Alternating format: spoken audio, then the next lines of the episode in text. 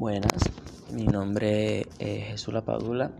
Vengo a hablarle hoy sobre ecuación patrimonial.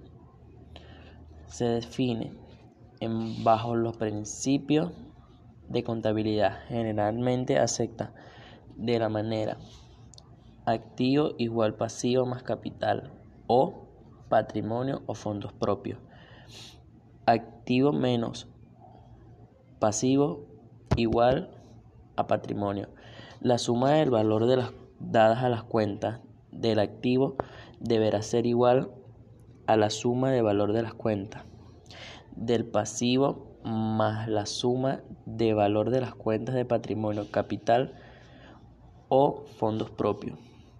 Cuando tenemos como consecuencia de la actividad el pasivo supera en valor al activo, con con lo que se obtendría un valor negativo de la partida de capitalización.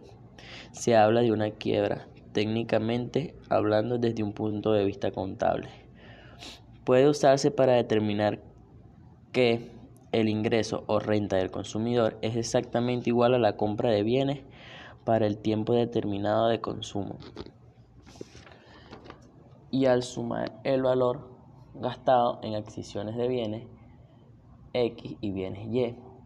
Para determinar tales valores debemos multiplicar el número de unidades posibles de adquirir en cada uno de los puntos por su respectivo precio y luego sumarlo. Esto puede hacerse en cualquier punto de línea de precios.